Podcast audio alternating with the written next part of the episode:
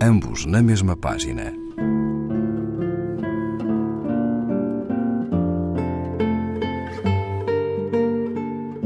Um programa de Raquel Marinho.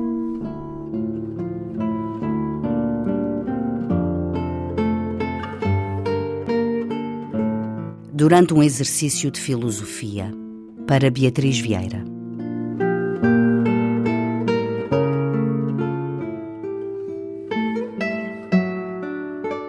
Estou aqui, sentado na cadeira que me cabe como professor, a secretária, o estrado, o negro quadro com restos de giz e marcas de apagador. A ardósia coberta de falhas, pequenas feridas nas horas de aprendizagem. Os alunos aí estão, à minha frente, quietos e presos à rapidez da sua escrita ou à lentidão que faz de outros a extrema hesitação. São alunos do curso noturno e respondem a um exercício sobre Platão. É tão pouco que conheço do mover das suas mãos e deles sei quase e deles sei tanto sob a distância e a proximidade desta mesa, deste estrado de aula. Uma turma pequena, apenas sete alunos, posso dizer-lhes os nomes. Susana, uma negra de 40 anos que vive num seminário adventista, Mal percebo o seu português e irá, de certo, na pergunta sobre a acusação de Sócrates, escrever-me deuses, com letra maiúscula, e falará deles no singular. Gonçalo, que tem 17 anos e que, filho de imigrantes, fala melhor alemão do que a nossa língua. Vem às vezes contar-me de Ian Curtis, de Patti Smith, de Jim Morrison ou de Rambaud, e em qualquer livraria descobriu um livro meu por causa de um dos primeiros.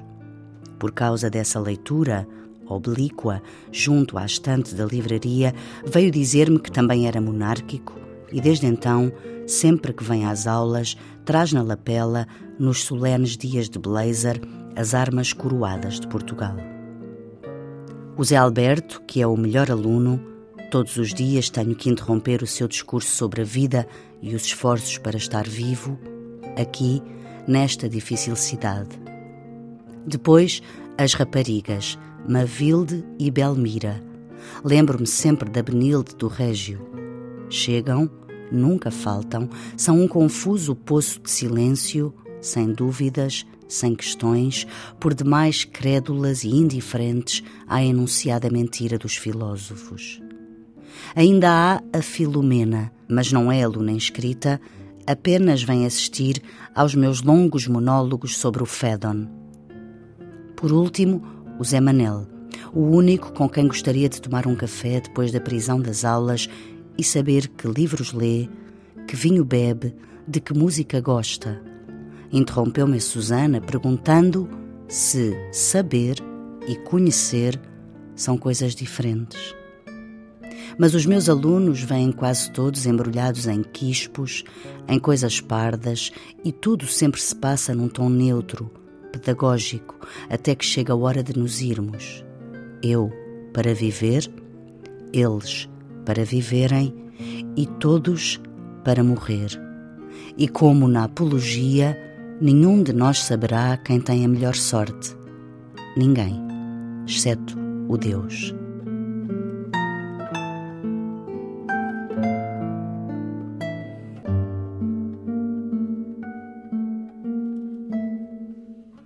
João Miguel Fernandes Jorge, Antologia dos Poemas, página 78, edição Relógio d'Água. Ambos na mesma página. Um programa de Raquel Marinho.